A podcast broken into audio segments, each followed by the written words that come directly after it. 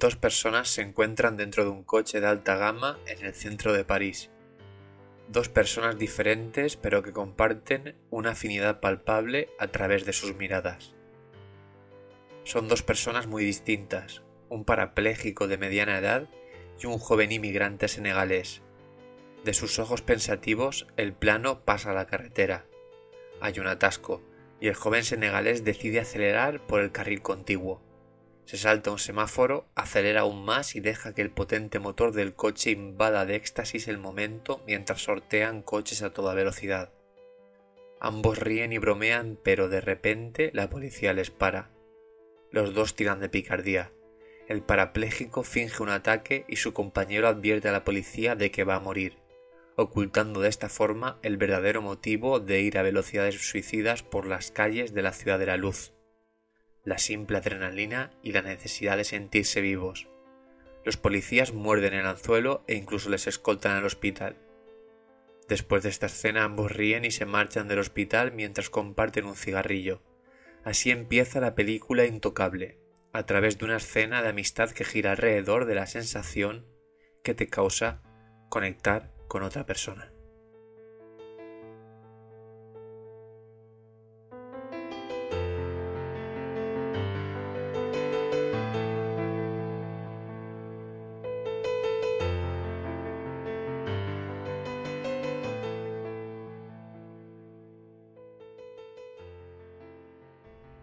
La película Intocable es un film producido en Francia, dirigido y escrito por Oliver Nakache y Eric Toledano en el año 2011 y cuenta la historia que he narrado al principio de manera muy breve e introductoria. Cuenta una historia de amistad de dos personas, una historia basada en hechos reales, a través de la cual se reflexiona sobre distintos aspectos de la sociedad en general francesa y también en particular sobre la amistad y su significado en la sociedad moderna. La película, cuya excelente música que estáis escuchando de fondo es obra del afamado compositor Ludovico Eunadi, fue aclamada por la crítica.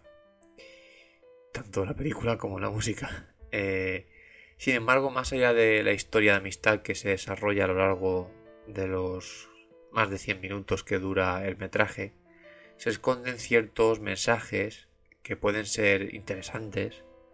Por eso he elegido esta película para hacer este episodio número 50 de, del podcast de Sociología Inquieta. Para explicar y comprender eh, en general muchas cosas que se tratan en las ciencias sociales. Como muchas y muchos sabréis, y si no, ahora lo vamos a explicar, la sociología es el estudio de las relaciones sociales, que se dan, por supuesto, en el seno de los grupos y las comunidades en general. Es decir, entornos sociales donde las personas se relacionan. Eso es básicamente lo que estudia la sociología. Y la película Intocable es una especie de historia sociológica contada a través de dos personajes que a su vez son dos polos opuestos de la sociedad, en concreto de las clases sociales. La película está estructurada en relación a una amistad entre un millonario parapléjico que entabla inesperadamente una, una amistad con un joven inmigrante senegalés que vive en un suburbio a las afueras de París. Los suburbios franceses, también conocidos como Maliev, fueron barrios construidos en la periferia de la ciudad de la luz para cubrir la demanda habitacional después de la Segunda Guerra Mundial y décadas posteriores.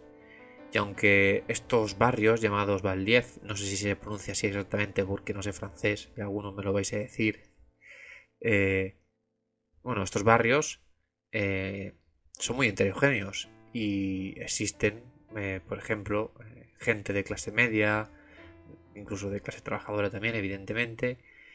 Y también hay muchos barrios de este estilo arquitectónico en forma de bloque o de colmena que se han convertido en las últimas décadas en guetos, donde la clase trabajadora malvive en la periferia parisina u otras urbes francesas. La falta de servicios, la concentración de población inmigrante que es empujada a vivir en dichas condiciones, condiciones de paro, criminalidad, exclusión social, son características de estos espacios urbanos, espacios muy estudiados por la sociología urbana. Películas, por ejemplo, como La Haine, también hay un podcast sobre, sobre esta película y sobre esta historia de los suburbios franceses, que lo podéis encontrar, creo que es el número 46 de, capítulo. Eh, bueno, hay muchas historias, ¿no? Sobre todo en, en Francia, también por ejemplo en Estados Unidos. Los guetos en general son una, un enclave arquitectónico urbano, un tipo de barrio característico de la precariedad más nociva y de su efecto en la vida social de las personas en el capitalismo neoliberal. Y entonces a través de esta dicotomía de, espacios urbanos surge una dualidad, porque la película nos traslada hacia, por un lado, un suburbio parisino y luego nos va a llevar a un mundo totalmente opuesto. En primer lugar, la película muestra a Driss, que es el joven senegalés interpretado de manera magistral por Marseille, que está esperando en una gran sala dentro de la casa de Philippe, que es el otro protagonista de la película.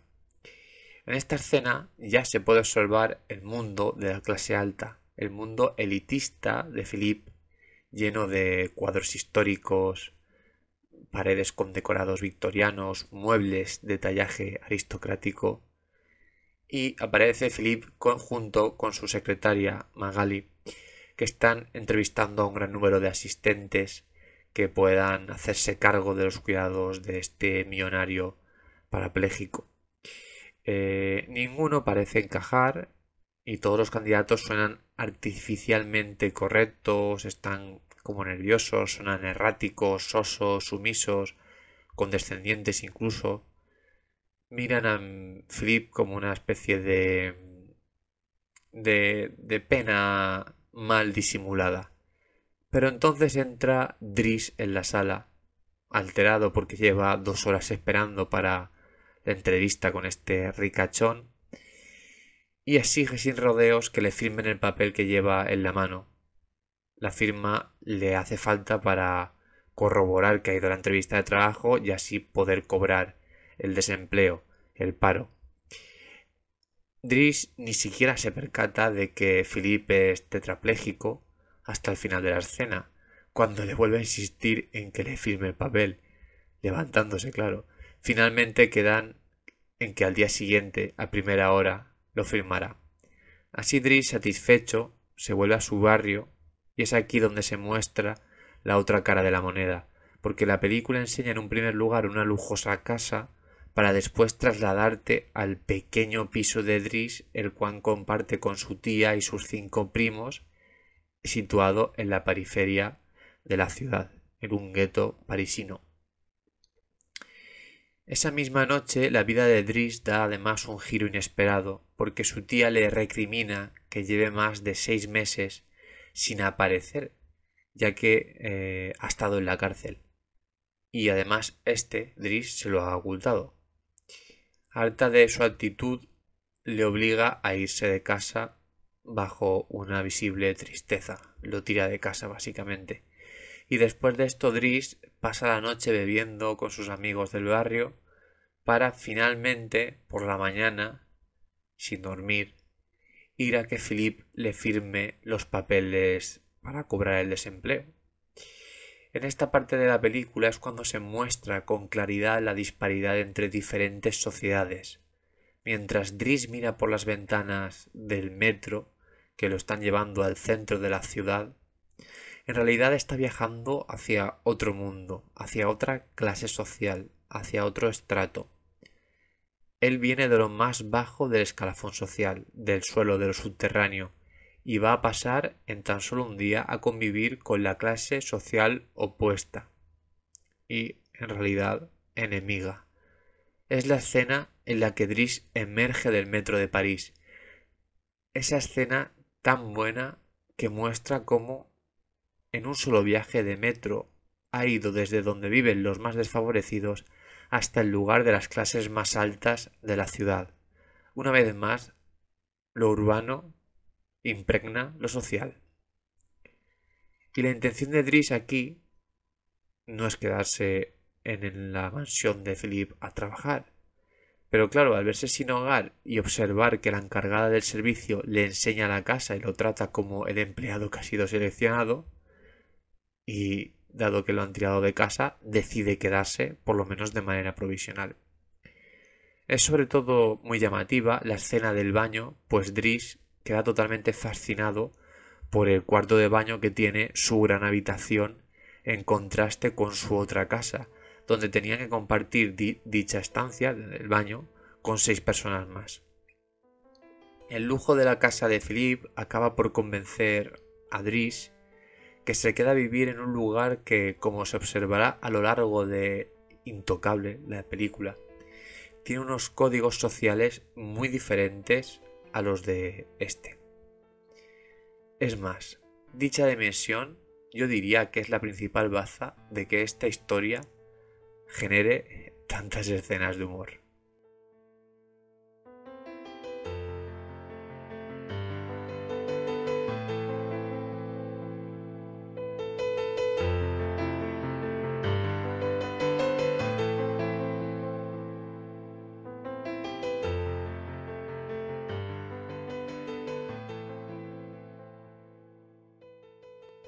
Los conceptos de pobreza y exclusión se entrelazan en la película de Intocable, porque Driss sufre exclusión por ser pobre e inmigrante africano y Philippe, pese a ser rico, sufre exclusión por tener una diversidad funcional, en este caso por ser tetrapléjico. Sin embargo, para comprender bien estas dimensiones que unen a los protagonistas, es necesario explicar de una manera detenida estos conceptos. Por un lado, el concepto de pobreza ha sido muy utilizado en Europa sobre los años 90, pero ha ido dejando paso al concepto de exclusión social, que es más usado hoy en día por las ciencias sociales. Sobre todo para comprender mejor la diferencia, creo que cabe añadir que el concepto de pobreza se define de esta manera. La pobreza hace referencia a la carencia de recursos materiales suficientes para atender las necesidades básicas de una población determinada que impide vivir de una forma digna. La noción de pobreza alude a factores materiales cuantificables, a aquellos parámetros que en una sociedad pueden ser considerados en un momento determinado como el mínimo vital necesario para poder vivir adecuadamente. El pobre es el que carece de estos medios y por lo tanto lo es en un sentido contextual, en función del propio desarrollo global de los estándares de la sociedad en la que vive. Jiménez 2008, página 176. Es una cita del libro Manual de un sociólogo insociable. Por otro lado, en segundo lugar, siguiendo con las definiciones, podemos ver que hay una diferencia conceptual entre pobreza y exclusión. De hecho, por eso vamos a hacer esta explicación, este parón. Y hay que comprender que ambos comparten aspectos. No obstante, no son sinónimos. Pobreza y exclusión no son lo mismo. Así que podemos decir que se concibe que la mayoría de veces la pobreza es la consecuencia que provoca la exclusión en un individuo o colectivo. De esta manera, sufrir pobreza puede ser consecuencia de una exclusión social o cultural. Ejemplo de esto es la discriminación en el mercado de trabajo por cuestiones de género o etnia. Por ejemplo, las personas de etnia africana en España sufren discriminación en el mercado laboral en general o también las personas transexuales, por ejemplo, que sería la dimensión de género que he nombrado antes. Sin embargo, la discriminación solo produce una exclusión claramente visible cuando no permite obtener unos ingresos. y por tanto una calidad de vida digna. En otros casos, aunque la gente sufra exclusión, es posible que sea mucho más sutil y difícil, por tanto, de detectar. La definición del conocido sociólogo Manuel Castells sobre la exclusión social dice lo siguiente. La exclusión social es un proceso por el cual a ciertos individuos y grupos se les impide sistemáticamente el acceso a posiciones que les permitirían una subsistencia autónoma dentro de los niveles sociales determinados por las instituciones y valores en un contexto dado. Manuel Castells, La Sociedad Red, 2001, página 98. También es una cita que podéis ver en mi libro Manual de un sociólogo insociable. Después de esta breve explicación, se puede determinar que ambos personajes de la película, porque estamos hablando de una película, la película intocable, no de los conceptos de exclusión y de pobreza, pero es que están muy insertos en, este, en esta historia. Si no la habéis visto, cuando la veáis, acabéis el podcast y os apetece verla, os la, os la ponéis y veréis cómo traspasan toda la película. Y para los, los que ya la hayan visto, se estarán dando cuenta de que estos personajes sufren exclusión social y además la propia amistad que forjan les permite poder llevar mejor su situación. Por un lado, Driss no trata a Philip como alguien por el que haya que sentir pena. Para Driss Philip es una persona que sufre exclusión por tener una diversidad funcional, pero ese no es motivo de tratarlo con condescendencia o lástima. Él mismo, a través de su condición de persona estigmatizada, sin trabajo y que acaba de salir de la cárcel por pequeños delitos de hurto, también sufre en sus propias carnes la exclusión social y el estigma. En este caso, de ser pobre y además ser negro en Francia. Así que para Driss, Philippe es una más de las tantas personas que tienen que lidiar con las vicisitudes de lo socialmente establecido. Esta asociación mutua de entendimiento queda sellada en una especie de retroalimentación. Es decir, cada uno respectivamente suple las carencias del otro. Por un lado, Driss es joven y físicamente fuerte, todo lo que la sociedad capitalista te pide que seas, o al menos que cumplas en cierto grado, sobre todo por sobre todo para ser considerado una persona productiva. Y esto es una faceta que es nula en Philip, porque está parapléjico y no puede valerse por sí mismo. Pero no obstante, Philip es un hombre blanco millonario, el estatus con más poder dentro de la sociedad capitalista. Un estatus que le da el simple hecho de ser hombre y rico. Y también algo que no es Driss, pues este es pobre y además inmigrante africano, que son dos losas que en una sociedad clasista y racista son muy pesadas. Así que los dos se complementan y cubren sus teóricas deficiencias algo que no deja de ser un rechazo injusto del propio sistema social que es incapaz de integrar a todas las personas independientemente de sus condiciones individuales o colectivas.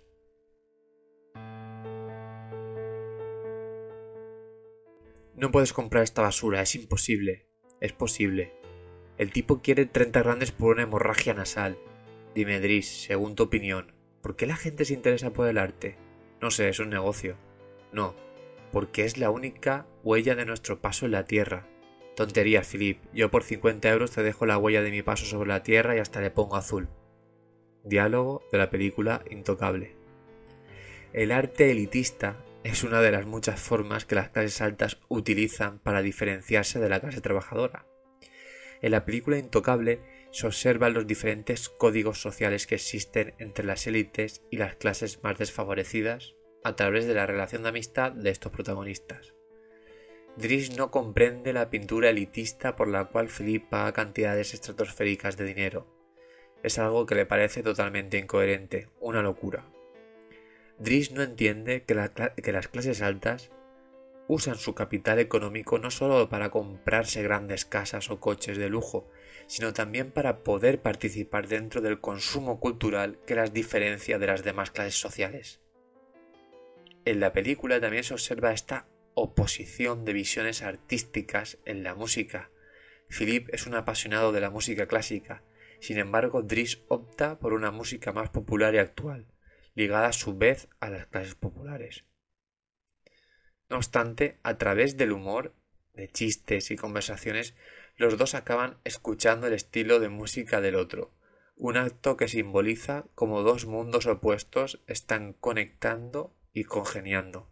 En definitiva, os recomiendo el visionado de esta película ahora que tenéis las claves sociológicas para hacerlo, pues esconde muchísimas dimensiones interesantes, exclusión social, clases sociales, sociología del arte, eh, sociología urbana también, estratificación social. Son algunas de las premisas que yo he visto y que se tratan en esta historia, que son plasmadas a través de una relación de amistad que traspasa transversalmente toda la pirámide social, algo que sin duda es extraordinario y poco usual en una sociedad donde los de arriba se aprovechan de los de abajo y muy pocas veces la ayuda es mutua. Y como aquí en este podcast somos de la clase social de Dris, os dejo con una buena canción popular de las que le gustan a este personaje.